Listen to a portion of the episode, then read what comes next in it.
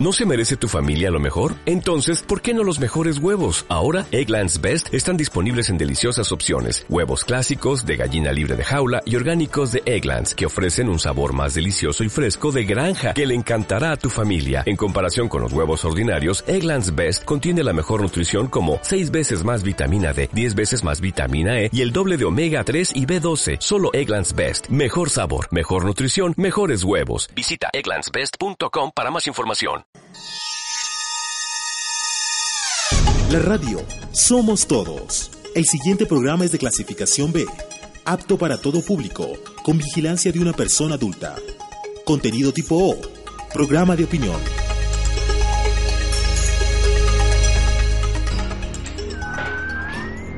Es momento de sintonizarnos. Bueno, en primer lugar, muy contento de estar en este panel. Para debatir. Y es que cuando se habla de Estado, también nos referimos. Analizar. Entonces tenemos que pensar en que si bien es cierto... Argumentar. Los hechos de interés y actualidad. En una frecuencia.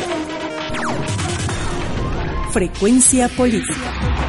Bienvenidos y bienvenidas. 18 horas con 3 minutos, amigos, amigas, oyentes, muy buenas tardes. Esto es Frecuencia Política que se transmite a través de la radio de la Asamblea Nacional. Usted nos sintoniza a nivel nacional en todas las provincias del país y a nivel internacional a través de www.asambleanacional.gov.es. También en nuestras cuentas sociales, arroba la radio asamblea en Twitter y así a nivel internacional, como hemos dicho. Hoy es un día especial. Hoy amigos estamos despidiendo esta primera temporada, este primer, esta primera etapa que hemos tratado de cumplir aquí en la radio de la Asamblea y en esto que se llama frecuencia política. Hace un poco más de un año se inició esta intención de sustentar espacios de comunicación, de diálogo, de entrevistas para que usted, amigo oyente, vaya enriqueciendo su conocimiento, vaya aportando con ideas, vaya eh, tratando de llegar un poco más allá de lo que dice la ley, de lo que está escrito y vaya entendiendo, vaya comparando, vaya eh, midiendo, si quiere, la participación de los distintos actores que en el plano político legislativo se da aquí en la Asamblea en el día a día. Prácticamente nuestros programas han girado en torno al análisis de las leyes, a los pros, a los contras. Siempre hemos tratado de tener aquí en esta mesa de trabajo a gente que está a favor de una idea, gente que critica esa idea, gente que opina con respecto a esa idea necesariamente mm, sin pronunciarse a favor o en contra, para que sea usted, amigo oyente, para que sea la audiencia, para que sea la gente que nos escucha, la que saca sus propias conclusiones. Son las 18 horas con 5 minutos, terminamos entonces ahora una etapa de prácticamente un año, estábamos revisando el trabajo que he realizado la producción de frecuencia política y veíamos que son 41 programas al aire. Esto es más de más de un año. Hemos eh, topado distintos temas de distinto interés político, deportivo, político. Estaba viendo que con los compañeros de la producción de frecuencia política que uno de los temas fue inclusive la situación eh, legal del futbolista profesional ecuatoriano. Se habló inclusive de eso aquí, en este programa que se denomina Frecuencia Política. Entonces, amigos oyentes, queríamos nosotros despedirnos y despedirnos haciendo un recuento también de lo que ha sido el trabajo legislativo y cómo usted puede satisfacer su curiosidad de conocer la ley y cómo la ley le beneficia al ciudadano después del trabajo que se hace en la legislatura. Para eso nosotros hoy tenemos dos invitados de eh, mucha valía. Mariana Enríquez Ayala, ella es coordinadora de estudio del Departamento de Evaluación de la Ley de la Cámara de Diputados de Chile. Nos está visitando a propósito de un seminario que trata este tema y estaremos conectados vía telefónica con el asambleísta Diego Vintimilla, asambleísta de la provincia del Azuay, aquí en la, en la Asamblea Nacional Ecuatoriana. Esto es Frecuencia Política. Aquí iniciamos. Usted escucha Frecuencia Política.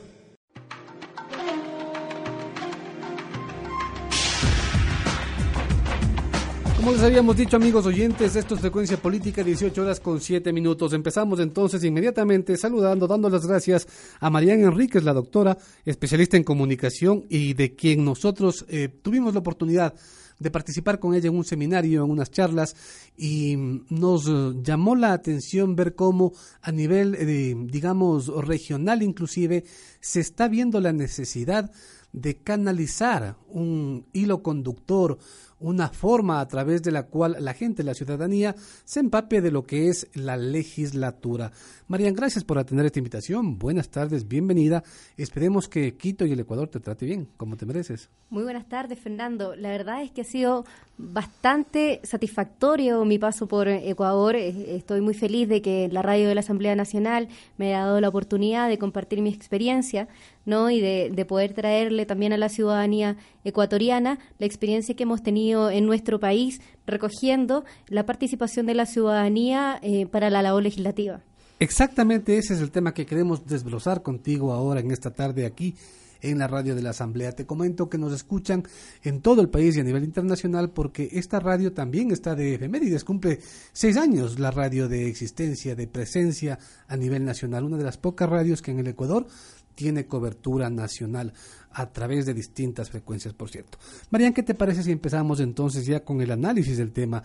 Cuéntanos primero, ponnos en antecedentes de cuál es el proceso legislativo que tiene en Chile, porque tengo entendido que son dos cámaras, ¿no? Así es, sí, contamos con una el Senado y con la Cámara de Diputados que compone el Congreso Nacional. Eh, por una parte son 120 diputados y 38 senadores. eh, es bicameral, por tanto, el, el Congreso en nuestro país. El poder legislativo, ¿no? Exactamente, tenemos el poder legislativo, el ejecutivo, ¿no? Tal igual como es acá, y el judicial como los grandes poderes del Estado. Tendríamos que entender que ese poder legislativo tiene básicamente la función de legislar y fiscalizar, como es casi a nivel internacional. Efectivamente, el sistema en ese sentido sería similar eh, a las tareas ¿no? que realiza la Asamblea, pero Ajá. bicameral, ¿no? Bicameral. Ya, eh, ¿Cuál es la, el papel que juega cada una de estas cámaras? Es decir, ¿qué hacen los senadores, qué hacen los diputados? Bueno, en el caso de la Cámara de Diputados, como, como bien decías, eh, la labor principal está también por el lado de la fiscalización. Ya. Ya, el trabajo es más bien eh, en conexión entre el Senado y la Cámara. Eh, pueden iniciar los procesos legislativos a través del ingreso de un proyecto de ley, de una moción parlamentaria o un mensaje presidencial y pueden ingresar ya sea al Senado o ya sea a la Cámara de Diputados. Luego, eh, quien inicia el proceso, eh, entonces inicia con estas comisiones legislativas, ¿no? Se hacen los primeros informes, tal como es acá. Para lo después, en un segundo proceso, van hacia la Cámara del, pueden ir, si parten en la Cámara de Diputados, van al Senado, luego se devuelve, si no hay concordancia en, entre la, la información o, o las eh, referencias que, que cada una de las cámaras ve, eh, se constituye una comisión mixta en donde eh, tanto la comisión del Senado como de la Cámara se, in- se unen y, y generan entonces la discusión necesaria para poder después eh, enviar nuevamente a la sala la discusión general y, y publicar después las normas. Ahora, tú formas parte de un departamento que se encarga de la evaluación de la ley. ¿Cómo tenemos que entender esto? Porque eh, es un poco raro, es un poco novedoso ver que primero se evalúan las leyes que hace este, digamos, la función, para no hablar de la Cámara o de la Cámara de Diputados o de Sí, sí. senadores o de la Asamblea, la función legislativa y cómo se socializa este producto. Claro, eh, bueno, es importante destacar que la evaluación que nosotros realizamos es una evaluación que técnicamente se llama ex post. ¿Qué quiere decir esto? Que eh, viene a realizarse una vez que la ley ya ha sido publicada. O sea, la ley entra en vigencia, lleva ya por lo menos dos años, y bueno, y entonces lo que hacemos nosotros es acercarnos tanto a la ciudadanía organizada, a las organizaciones sociales, ONGs, sindicatos, etcétera, etcétera, organizaciones gremiales, y también a los funcionarios públicos que aplican la norma. Ya, permíteme irte interrumpiendo Sí, sí. para tratar de entender mejor este concepto. Tú dices que mm, es ex post. Claro, entendemos entonces que tiene que ser una vez aprobado el documento legal, la ley, ¿no? Sí.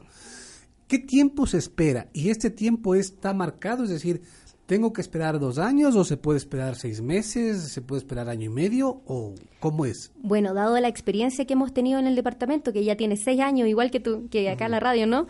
Eh, dada la experiencia que hemos tenido con el equipo técnico que, que realiza las evaluaciones, nos hemos podido dar cuenta que efectivamente dentro de los criterios que nosotros tenemos para seleccionar una norma es efectivamente el criterio de la temporalidad. ¿Y qué quiere decir esto? Que son a lo menos dos años. Cuando hemos evaluado leyes que han cumplido recién los dos años, nos hemos dado cuenta que eh, hay mucha normativa asociada que tiene que ver con los reglamentos, con aquellas normativas que hace el Ejecutivo para hacer o aplicar la ley, que no, no necesariamente ya han sido publicadas a esa fecha. En tanto, eh, nos encontramos con una serie de dificultades en donde no necesariamente la ciudadanía ha logrado comprender que la ley está en ejecución, no ha, no, no ha logrado conocer aún en concreto eh, qué significa esta norma, eh, cuál de qué manera le impacta. Entonces, los dos años es el requisito mínimo, o sea, no puede ser menos. Y esa sería la recomendación que tú hagas para de iniciar un proceso similar a este, se pueda empezar un trabajo serio, digamos, ¿no Exactamente, sí. Sería como uh, el periodo en el cual cuaja, podríamos decir, el documento legal, ¿no es cierto? Claro. ¿Cuál es el aspecto legal en el que ustedes se amparan para hacer esta evaluación? ¿Existe alguna disposición en la Constitución chilena? Eh, más que nada en, la labor fiscalizadora que tiene la Cámara de Diputados. Ese es, el, ese es lo que a nosotros nos ampara. Como te señalaba, este equipo técnico es un equipo técnico que corresponde a la corporación. ¿Ya? Por decirlo de alguna manera, es como que si fueran funcionarios de la Asamblea Nacional. Y como tal, entonces, tenemos la representación de la Asamblea a través de estos funcionarios que pueden ir a terreno y hacer consulta, ya sea a las instituciones públicas u otros, a nombre de la Cámara de Diputados o, por ejemplo, si pusiéramos el caso hipotético que se realizara acá, a nombre de la Asamblea Nacional como corporación. Ahora, ¿cuál es el criterio a través del cual ustedes seleccionan, ya no por tiempo, sino eh, qué otro criterio utilizan para escoger la ley? ¿Se hace un sondeo? No sé, se ve cuál es la ley que más podría afectar. ¿Cómo se selecciona entonces la temática de la ley? Claro, mira, como, como se señalaba anteriormente, existen ciertos criterios, pero previo a eso, previo a esos criterios, eh, existen distintas vías de solicitud de evaluación de la ley. Nosotros, al ser una entidad que está integrada a la corporación, que, que trabaja en directa relación para los diputados de la para los diputados o asambleístas en este caso, ¿no? Que sería el caso de ustedes, eh, son ellos los que solicitan las evaluaciones, ya sea por una parte a través de la Comisión Legislativa, ¿no? Eh, que nos solicita evaluar una ley en particular en relación a los temas que ellos estén revisando, eh, estableciendo incluso en algunas oportunidades los objetivos que ellos quieren encontrar de, de esta evaluación.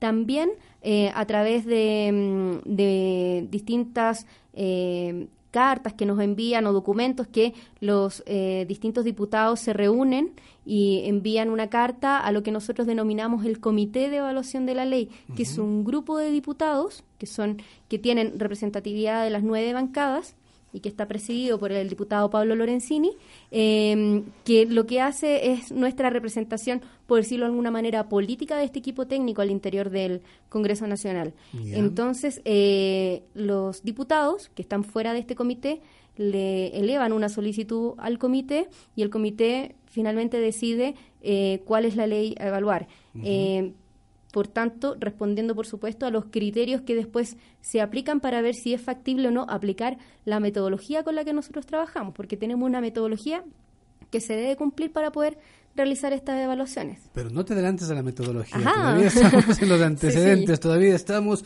viendo cómo es el trámite para llegar a ese análisis. Son las 18 horas con 16 minutos, amigos oyentes. Ustedes están en sintonía de la radio de la Asamblea, esto es Frecuencia Política. Hoy tenemos el gusto de dialogar con Mariana Enríquez Ayala. Ella es coordinadora de estudio del Departamento de Evaluación de la Ley de la Cámara de Diputados de Chile.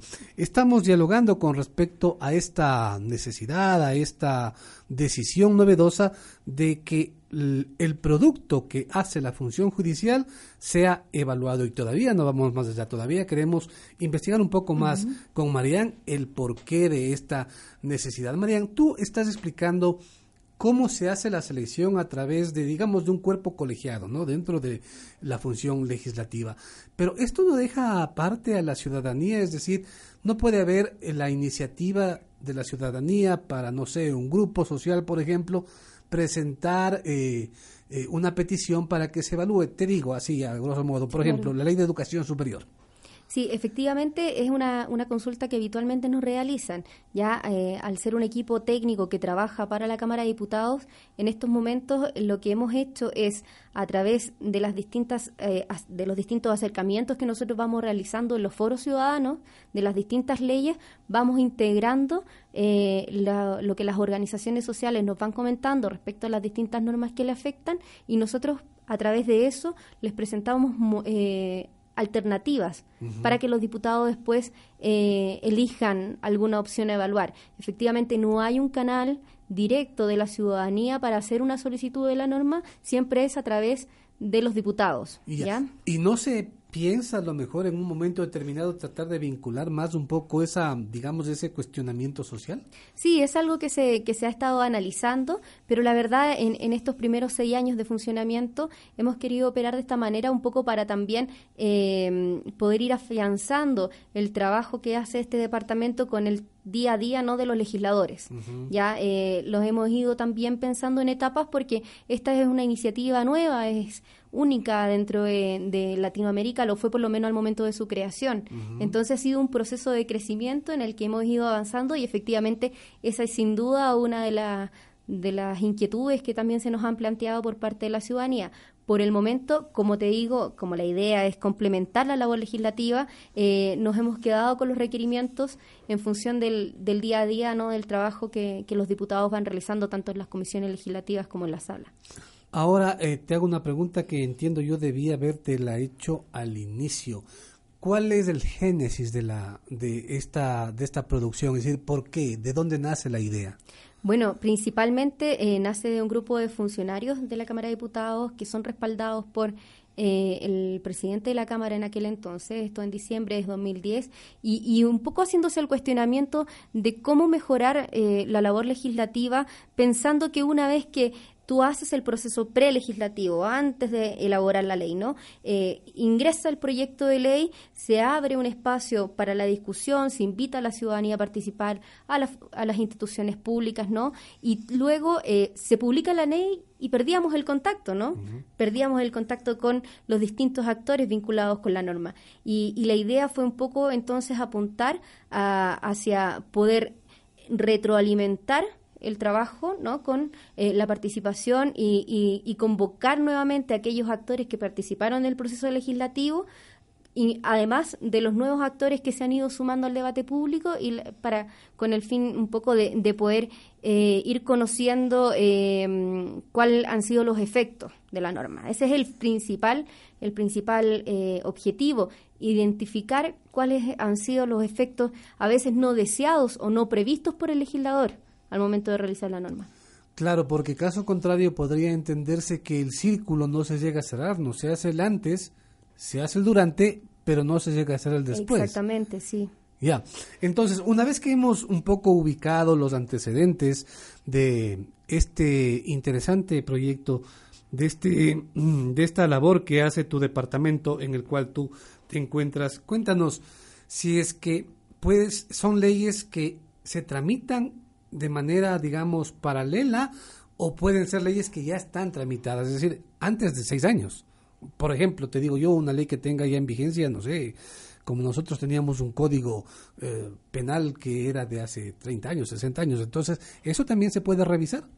Claro, nosotros trabajamos básicamente con la norma en particular, ¿ya? Códigos no hemos revisado, siempre trabajamos con una norma en particular que hace modificaciones a ciertos códigos. ¿Ya? Eh, hemos tenido normas que, que, datan de distintos años, ¿ya? Eh, el plazo de seis años, yo creo que, no recuerdo en estos momentos una norma en particular, pero, pero sí, por ejemplo, hemos tenido leyes que, que son del año del posterior al 98, por ahí, son leyes que han ido pasando en el tiempo, por ejemplo, teníamos la norma de protección de datos personales y, que también era una norma que en su momento, cuando se creó, iba a la vanguardia en la región, pero luego fue pasando el tiempo, la tecnología fue avanzando, avanzando, avanzando y eh, la legislación se quedó atrasada. Y justamente el año pasado hemos evaluado la ley de protección de datos personales. ¿Qué te parece entonces si eh, chequeas tus notas porque ya vamos a ir a los ejemplos, ¿no? Para ejemplificar y para ver cómo se avanza en esta evaluación de la ley. Mientras tanto, nosotros saludamos, damos la bienvenida y agradecemos al asambleísta Diego Vintimilla, quien ya se conecta con nosotros a través de la línea telefónica y le preguntamos a él también, le contamos que estamos dialogando aquí en frecuencia política que se transmite a través de la radio de la Asamblea con Mariana Enríquez Ayala, ella es coordinadora de estudio del Departamento de Evaluación de la Ley de la Cámara de Diputados de Chile y participó justamente con el asambleísta Diego Vintimilla en un seminario de legislación para el futuro. Entonces, asambleísta, agradeciéndole por su participación, le queremos preguntar si es que este tipo de iniciativas, este tipo de propuestas para evaluar el trabajo legislativo, eh, ¿se podría aplicar en el Ecuador o ya se lo está aplicando en el Ecuador o sería necesario crear una unidad para darle un seguimiento, digamos, a la norma aprobada. Bienvenido, asambleísta, y ¿cuál es su comentario? Muy buenas tardes, muchísimas gracias. Un saludo a mi compañera Contertulia y efectivamente a la radio de la Asamblea. Creo que es absolutamente necesario y pertinente tener un espacio institucional de evaluación de la norma que permita darle seguimiento permanente a la a la actividad legislativa, no solamente desde la fiscalización como control político, sino también como elemento técnico que permita identificar cuáles son los avances necesarios y sobre todo, como decía la compañera en la exposición anterior, cuáles son esas fallas o esos vacíos que van quedando cuando uno ya tiene una ley que ha tenido vigencia algún tiempo. En ese sentido, creo que la Asamblea Nacional ha dado pasos importantes, eh, con dos ejemplos de ley que lideramos desde la Comisión de Educación, el primero, la Ley Orgánica de Educación Intercultural y la Ley Orgánica de Educación Superior, que fueron los primeros ejercicios de evaluación técnica de las, de las normas para que nos permitan participativamente establecer cuáles son los nudos críticos y posteriormente pues presentar proyectos de reforma que nos permitan tener un modelo de actualización permanente de las leyes en función de las necesidades del país. Asambleísta, usted mencionaba en em, la participación de este seminario que es importante para esta retroalimentación el diálogo, la apertura a otros sectores. ¿Quiere esto decir, asambleísta, que durante este periodo no se ha profundizado en el diálogo o más bien quiere decir que para futuras decisiones, eh, las personas, los actores de estos diálogos deben tratar un poco de rever sus posiciones y más bien ya actuar sobre lo hecho, ¿no? Y calificar o evaluar. Me parece que la Asamblea Nacional en este periodo, desde que, y bueno, desde que es Asamblea Nacional, el órgano parlamentario en el Ecuador, la participación ciudadana ha sido uno de los componentes fundamentales. No nos olvidemos que es el Parlamento ecuatoriano quien inauguró en esta nueva etapa el proceso de consultas prelegislativas y consultas previas como elemento fundamental para garantizar la vigilancia y cumplimiento de los derechos colectivos de pueblos y nacionalidades. Sin embargo, y sin menospreciar lo que se ha venido trabajando en términos de la participación ciudadana, creemos que un proceso sistemático que permita tener en el órgano parlamentario encargados permanentes de esta evaluación nos permiten darle un seguimiento mucho más permanente y una integralidad al proceso de de participación. No nos olvidemos que también la Constitución reconoce la participación ciudadana como elemento fundamental para la formulación de la política pública. Y aunque la, la ley no es una política pública, sí es efectivamente un ejercicio de construcción de los marcos normativos fundamentales de los cuales el ciudadano tiene que participar. Y sí, hablamos también de vincular el componente evaluativo, porque a partir de eso podemos tener y, observar cuáles son los elementos que la ciudadanía propone, pero sistemáticamente organizados y que nos permitan dar mayor rigor.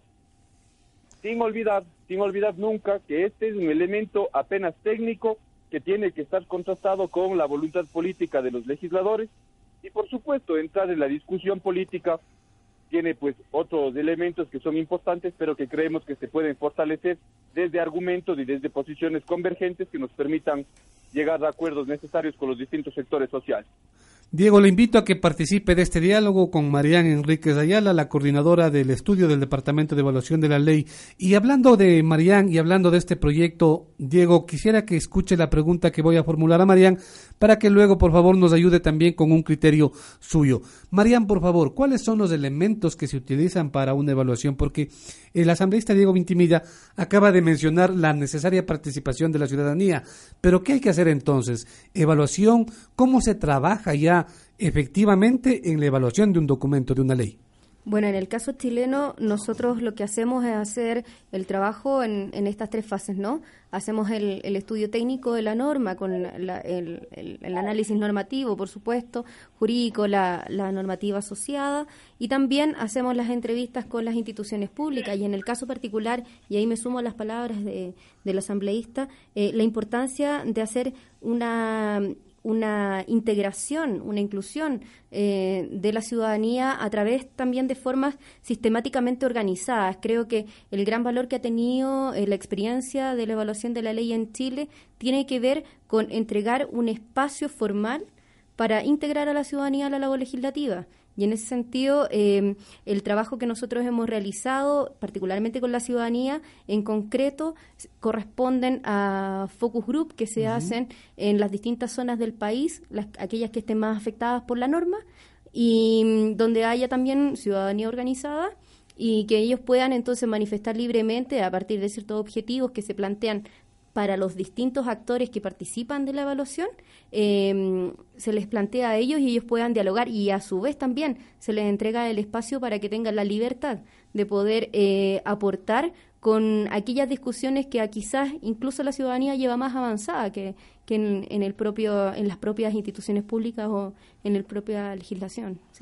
Diego, ¿qué le parece si entonces, utilizando los elementos que ha puesto Marían sobre la mesa, usted hace eh, un comentario con respecto a las dos leyes que la Comisión de Educación de la Asamblea Nacional, de la cual usted forma parte, ha realizado? Es decir, se hicieron eh, focus group, se encuestó a la gente, eh, se, no sé, se hizo una visita, ¿cómo trabajaron y qué es lo que nos puede contar? Bueno, este, después de tener un proceso de amplia discusión con varios sectores sociales vinculados al tema educativo, fue que surgió la idea de iniciar o impulsar estos procesos de evaluación de las normas. Efectivamente, ya dentro de la metodología de trabajo se establecieron una serie de, actividades, entre ellas grupos focales de entrevistas calificadas, asambleas y una serie de encuentros eh, con actores sociales que nos permitan recoger sistemáticamente las observaciones que tenían los distintos sectores vinculados a, la educación.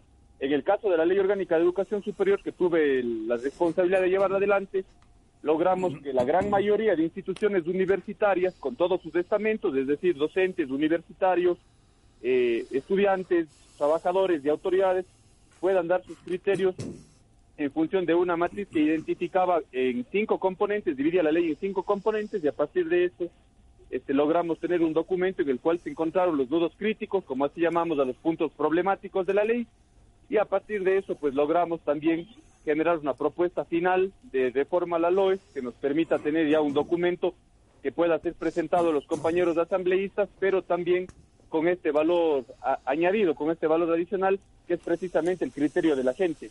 Son dos leyes muy importantes que se aprobaron apenas hace siete años y por eso mismo decíamos, el vertiginoso avance que ha tenido el proyecto político de la Revolución Ciudadana en el ámbito educativo motiva a observar cuáles son las falencias que tenían las leyes y en ese sentido logramos este pulir, por decirlo de alguna manera, estas normas que puedan tener mayor aceptación ciudadana y sobre todo que puedan ser efectivas para el cumplimiento de los objetivos políticos sin olvidarnos también de las repercusiones que eso tiene en los integrantes de los espacios educativos. Son las 18 horas con 31 minutos, amigos oyentes. Ustedes están en sintonía de la radio de la Asamblea. Esto es Frecuencia Política. Dialogamos con el asambleísta Diego Vintimilla y con la experta Mariana Enríquez con respecto a la evaluación de la ley. El asambleísta Vintimilla hizo referencia a la ley de educación superior. Yo quisiera que profundice un poco, asambleísta, porque me parece que este es un tema que, primero, por su juventud, por su vinculación con la educación superior y por lo que le voy a contar, me parece que es muy interesante. Mire usted, El día de ayer se manifestó que había cerca de 64 mil aspirantes a ingresar en la en las universidades eh, en las universidades en el país. Eh, el eh, espacio, digámoslo así, para los estudiantes no supera los 5 mil o 6 mil cupos. El problema entonces es realmente grave y la ley de, de, educación superior que usted menciona que se aprobó hace 5 o 7 años parece que no ha ayudado a superar el problema que enfrentamos. Entonces, ¿cómo vincular el texto, estas ideas de evaluación, estas ideas de renovación de los, eh, de los, documentos legales para beneficio de la ciudadanía en actos concretos? Y, por favor, el comentario con respecto a esto que le digo de los cupos en las universidades y de estos problemas que siguen pendientes. Bueno, yo creo que la discusión respecto al acceso a la educación superior supera en mucho lo que tiene que ver con la decisión legislativa, es decir, con la ley.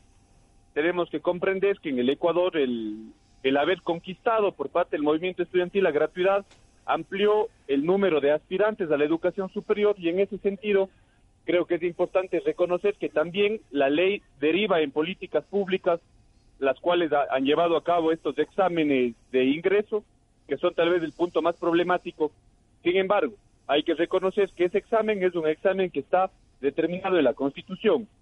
En este momento hubo un cambio importante para garantizar que no hayan dos exámenes, uno al final del colegio y uno en la universidad, sino se unificaron para que la misma prueba con la cual el estudiante se gradúa del bachillerato sirva como nota parcial para el ingreso a la universidad.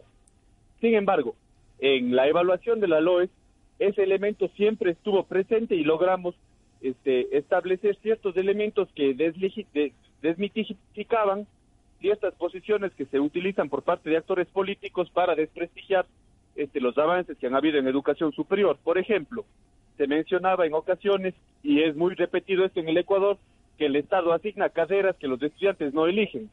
Cuando hicimos la evaluación de la ley, también involucramos el componente de fiscalización y consultamos a los distintos organismos encargados del control y la rectoría de la política pública en educación superior y nos dimos cuenta que no hay, no hay un solo estudiante que esté obligado a estudiar una carrera que no haya sido seleccionada por él mismo. Y en ese sentido, pues creo que, en este momento los retos de las universidades son garantizar no solamente el acceso en términos de democracia, sino también el acceso en términos de calidad.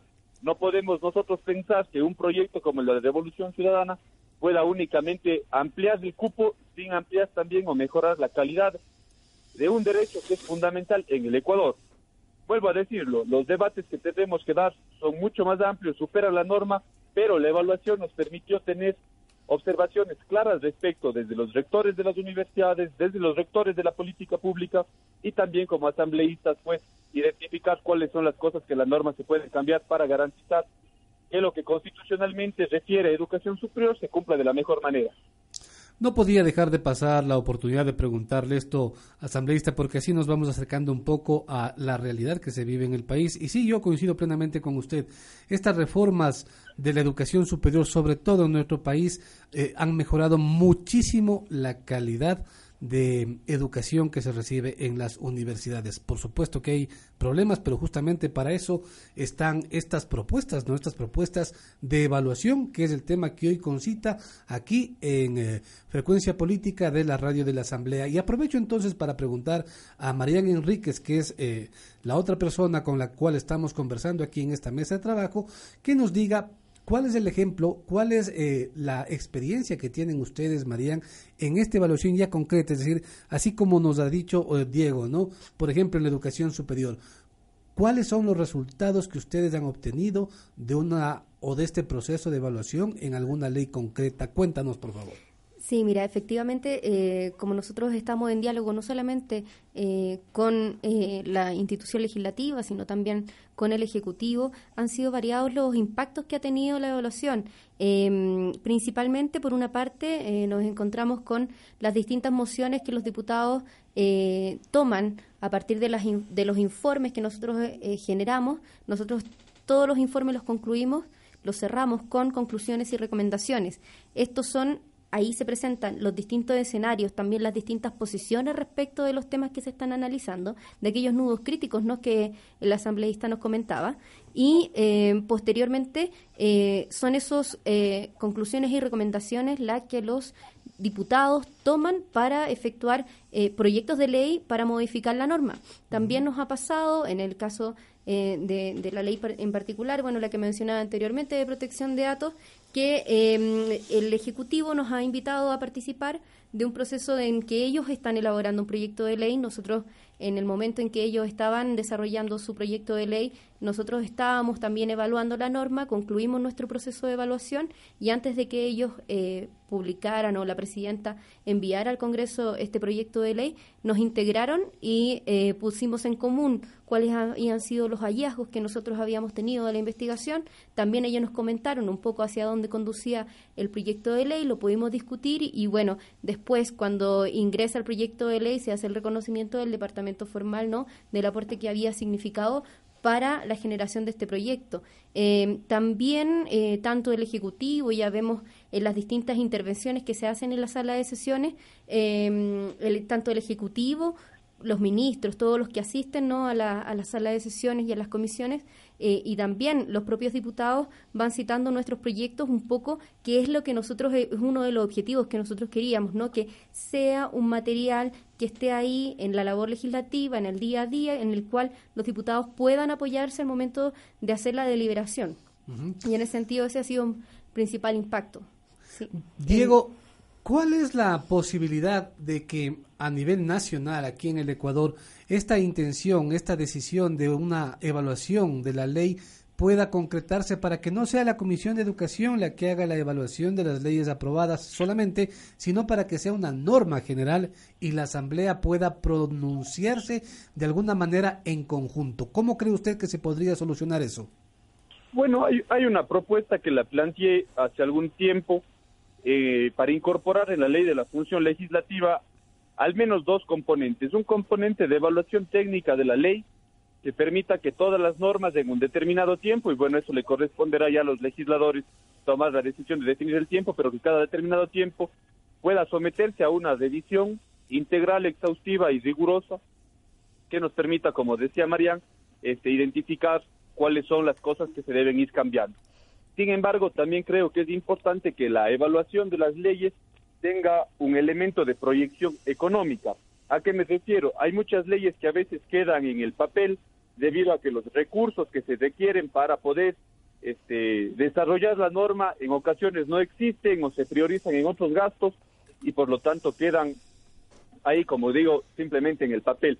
Y por eso considerábamos que estos dos componentes, de la evaluación técnica y el de la proyección económica, puedan estar incorporadas como una cuestión eh, permanente de la Asamblea Nacional y que por supuesto también exista un equipo técnico que pueda acompañar.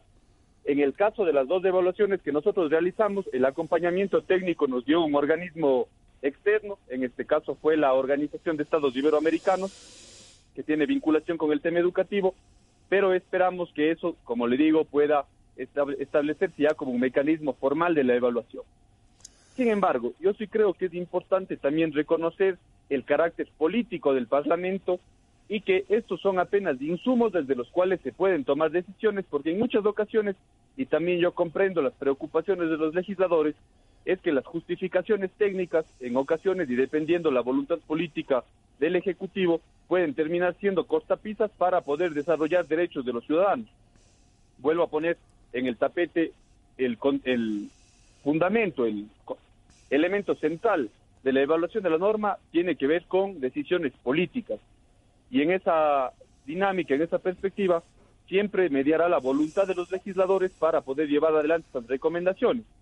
Y creo también que es importante reconocer que siempre estas evaluaciones técnicas deben ser realizadas como un mecanismo de sistematización de la opinión ciudadana.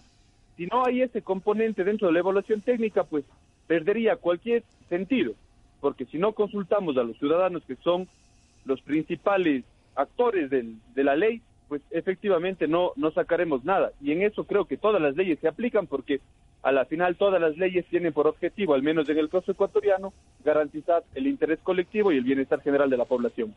Son las 18 horas con 41 minutos, amigos oyentes. El tiempo se ha pasado volando. Estamos entrando en la parte final del programa final de esta primera etapa de frecuencia política aquí en la radio de la Asamblea. Dialogamos con el asambleísta Diego Vintimilla y con Marián Enríquez Ayala, expertos en, eh, la una experta en eh, evaluación de la ley y el otro asambleísta de la nación.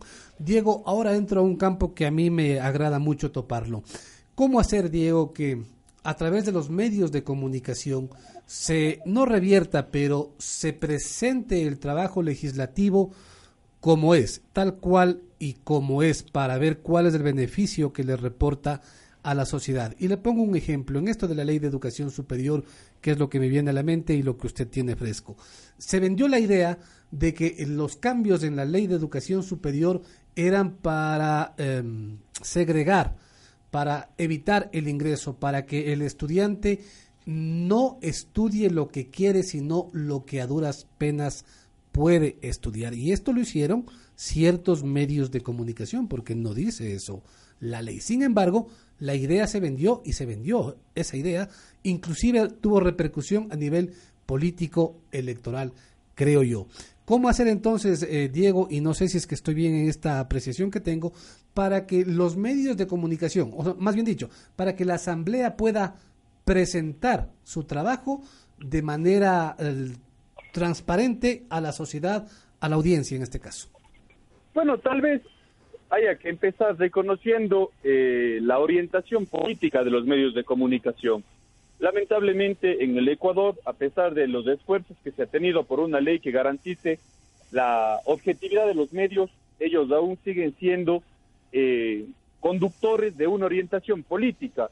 Siempre detrás de los medios hay un interés político que en este caso ha, ha procurado revestir la opinión ciudadana respecto a los grandes logros que hemos tenido en materia educativa y en otros muchos temas.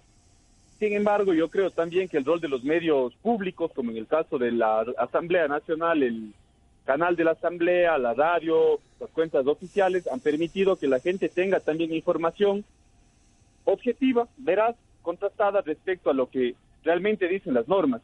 Y finalmente, yo señalaría lo, lo, tal vez lo más importante, y es garantizar la formación de profesionales que puedan hacer de la cobertura legislativa un acto realmente informativo y no solamente en el sentido de buscar lo, lo conflictivo de la ley, la disputa en el Pleno, sino más bien cuáles son los grandes debates que tenemos como nación en las perspectivas de los distintos temas que estamos discutiendo. Una experiencia personal que he tenido precisamente con esta evaluación de la ley es que muy pocos medios replicaron, a pesar de que hacíamos los esfuerzos para que ellos tengan la información de primera mano, muy pocos medios replicaron cuáles eran nuestras actividades y muchos eh, simplemente anunciaron ahora que el proyecto de ley está ingresado a la Asamblea, lo cual dificulta que el ciudadano pueda acceder precisamente a estos espacios y por lo tanto tuvimos que buscar mecanismos alternativos que nos permitan eh, convocar de la manera más amplia a la ciudadanía. Entonces ahí el debate también es muchísimo más amplio, pero siempre en el sentido político de que los medios de comunicación, sobre todo los privados, responden a una línea editorial que defiende intereses que están, al menos en este momento de la historia, contrarios a las decisiones que tome el DEC. Perfecto. Marian, ¿cómo hacen ustedes en Chile, en la función legislativa chilena, para tratar de evitar este tipo de problemas? La política está mediatizada y los medios politizan la política. A lo mejor eh, estoy redundando un poco, pero así lo veo yo. ¿Cómo hacen ustedes para tratar de que el mensaje llegue entonces de manera ideal a la audiencia y de que ellos tengan acceso a los a conocer los beneficios que les da una norma legal? Bueno, efectivamente, como lo comentaba eh, el asambleísta Diego Intimilla, eh, es una labor titánica el, poder llevar, en el caso particular, yo puedo hablar sobre la experiencia de lo que corresponde a la evaluación de la ley, el, el poder eh, generar el interés de los medios de comunicación en este tipo de trabajos que en muchas oportunidades como no corresponden a la plena contingencia, no está el golpe mediático, ¿no? Eh, por lo general, eh, los medios tienden a centrarse habitualmente eh, en aquello que vende más, no necesariamente en el buen trabajo y en las buenas prácticas. Y en este caso, sí hemos tenido constantes dificultades para poder hacer llegar la información que nosotros generamos para que tenga pleno conocimiento de la ciudadanía. Efectivamente, nosotros hemos desarrollado distintos canales a través de las redes sociales, a través de nuestro sitio web. Están disponibles todos los trabajos que nosotros realizamos. el sitio web es www.evaluaciondelaley.cl. Em, entonces, nosotros lo que hacemos es ir generando pequeños tips para ir acercando a la ciudadanía también, eh, facilitándole el acercamiento a la información que se genera en el proceso legislativo eh, y, en particular en las leyes, ¿no? Porque Em, a, veces el lenguaje con el que se trabaja dentro del, de la labor legislativa no necesariamente es cercano a la, a la ciudadanía y, en este sentido, si bien nuestra, nuestra labor está más en la consulta ciudadana, sí, posterior a la publicación de los informes, hacemos un trabajo de socialización de la información, ya sea a través de los canales institucionales, de la propia Cámara de Diputados, del Congreso Nacional, pero también a través de las redes sociales y poniendo en común con todas las organizaciones que hemos entrevistado los distintos avances y, informes finales de nosotros le hacemos llegar a cada una de las instituciones y organizaciones sociales que participaron de los procesos de evaluación los informes por completo, de manera de que ellos también a su vez puedan compartirlos con sus redes y ir generando redes cada vez más amplias para eh, difundir el trabajo. De hecho, un, un factor relevante dentro de nuestros informes es que se trabaja principalmente con un lenguaje que sea eh, fácil de digerir, por decirlo de alguna manera. Ya eh, nuestro análisis, incluso el análisis normativo, intenta ser lo más amigable posible para que entendiendo que no solamente son los diputados eh, los que son nuestro público objetivo, sino también eh, estos van hacia la ciudadanía eh, y de esta manera se le intenta integrar a través de un lenguaje fácil. ¿La función legislativa en Chile cuenta con medios de comunicación o solamente trabaja a nivel de redes sociales? ¿Y han tenido ustedes algún tipo de feedback? Es decir, ¿saben el impacto que realiza su trabajo?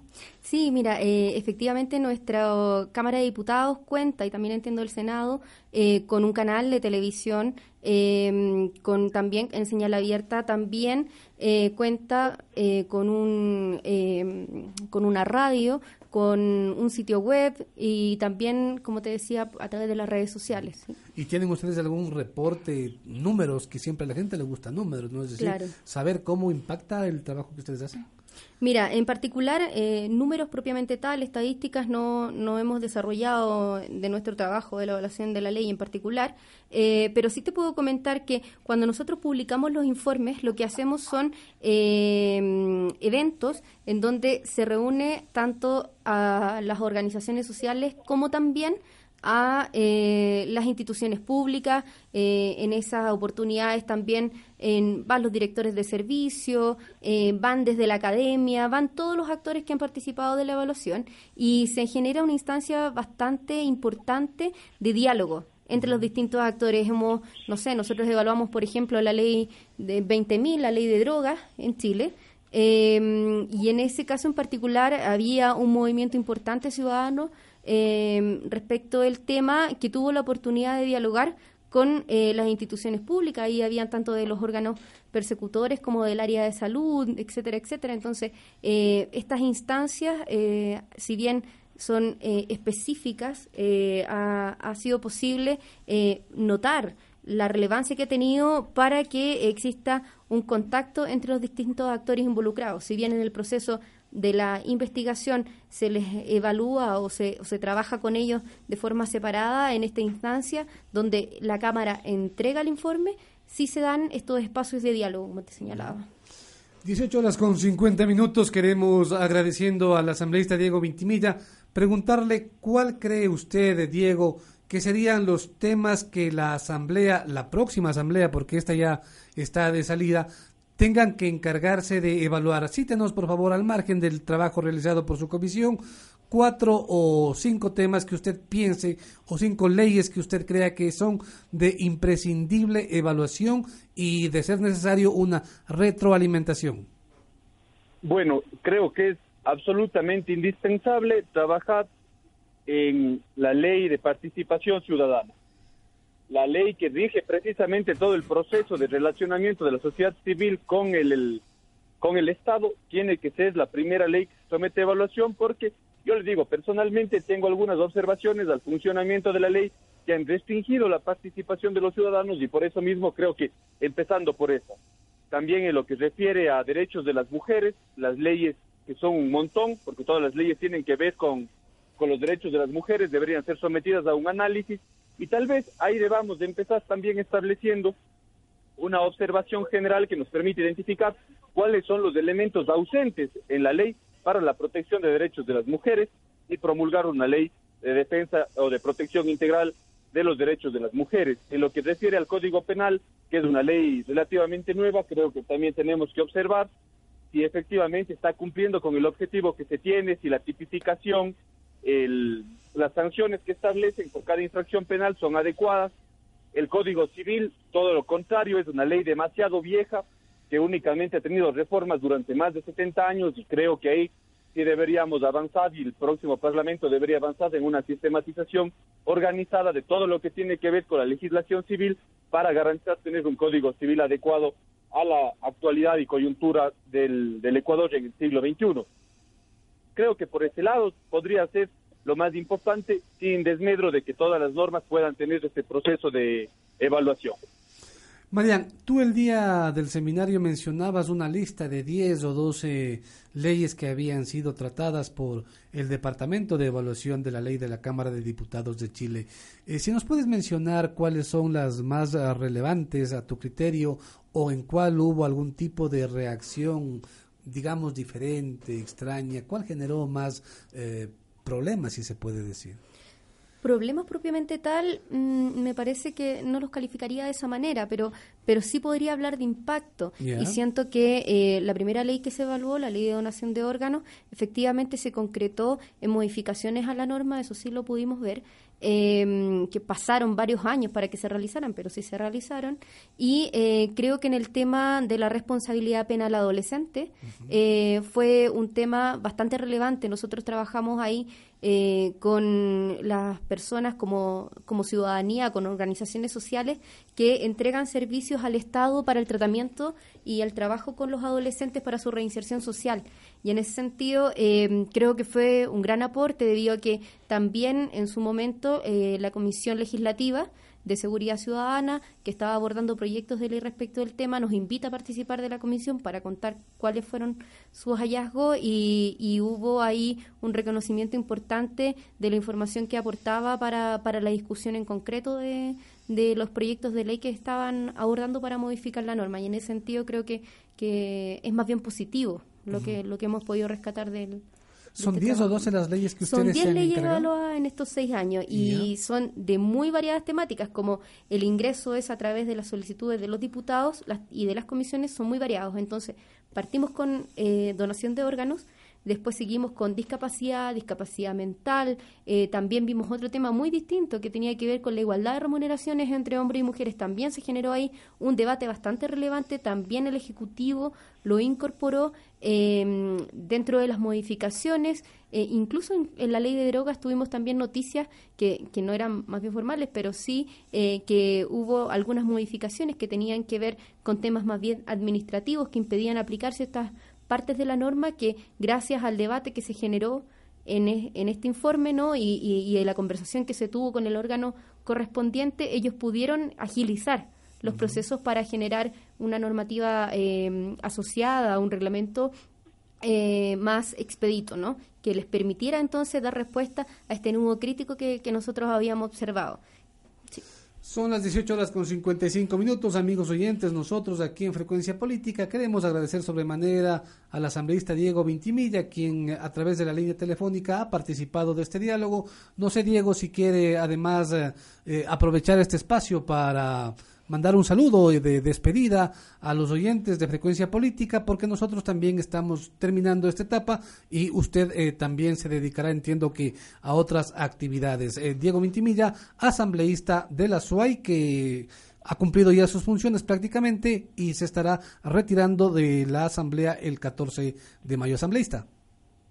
Sí, bueno, creo que la gratitud inmensa con la ciudadanía de habernos entregado una responsabilidad tan grande tan, tan fuerte para el destino de la patria y también orgulloso de haber podido, en primer lugar, cumplir con el 100% de nuestro trabajo que fue propuesto ya cuando ganamos las elecciones y por supuesto también muy orgulloso de las leyes que la Asamblea Nacional ha logrado aprobar, que son leyes que me que personalmente considero han logrado cumplir primero con el objetivo constitucional.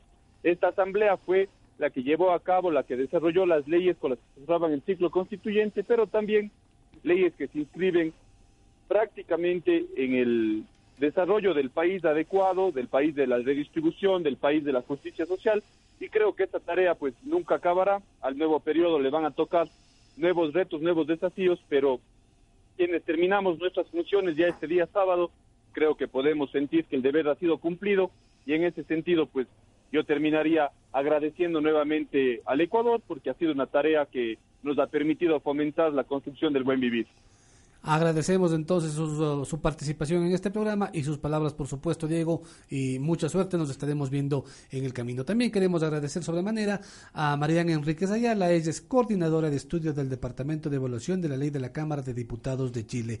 Marian, gracias por asistir a este programa y la conclusión que podemos sacar es que es positivo, ¿no? La evaluación y la participación ciudadana siempre serán positivos. Así es, Fernando. Quiero agradecer eh, mucho la, invitación que me ha realizado Frecuencia Política, también eh, la invitación que nos realizó la Asamblea Nacional y Ágora Democrática a participar de este seminario que nos ha posibilitado estar hoy compartiendo esta experiencia, ¿no? Y, y claro, y efectivamente... Eh, agradecer también eh, el interés de los distintos asambleístas en, en este proyecto que, que, como bien señalabas tú, siempre eh, la participación de la ciudadanía, la integración y la inclusión eh, de ella, entre más sistemática sea, también va a ser más positiva para la labor legislativa. Y en ese sentido, como lo mencioné en, en el propio en el propio debate que se realizó en este seminario, eh, sería muy interesante que ustedes sigan también desarrollando este tipo de iniciativas como las que mencionaba ¿no? asambleísta y, y, porque siempre va a ser positivo el poder conocer cuál es el impacto que tiene una ley. Ese es el, yo creo que es la base. Eh, también integrando a los distintos actores, no solo a la ciudadanía, sino que también a los funcionarios públicos y a los académicos, ¿no? Eh, que, haya un conjunto que se reúna a analizar cuál es el impacto de la ley siempre va a ser positiva para la labor legislativa. Así es, en efecto, coincidimos plenamente con Marián, agradecemos, reiteramos el agradecimiento y de parte nuestra amigos oyentes, Fernando Salme, quien nos ha acompañado siempre en la mayoría de programas, Byron Bonilla en el Control Master, nosotros aquí en Frecuencia Política, mm, les queremos agradecer por su sintonía, se acaba aquí esta primera etapa y esperamos volver a escucharnos y a ponernos en contacto por la radio de la Asamblea, una asamblea de puertas abiertas. 18 horas con 59 minutos. Esto es Frecuencia Política. Fernando Salmes se despide de ustedes.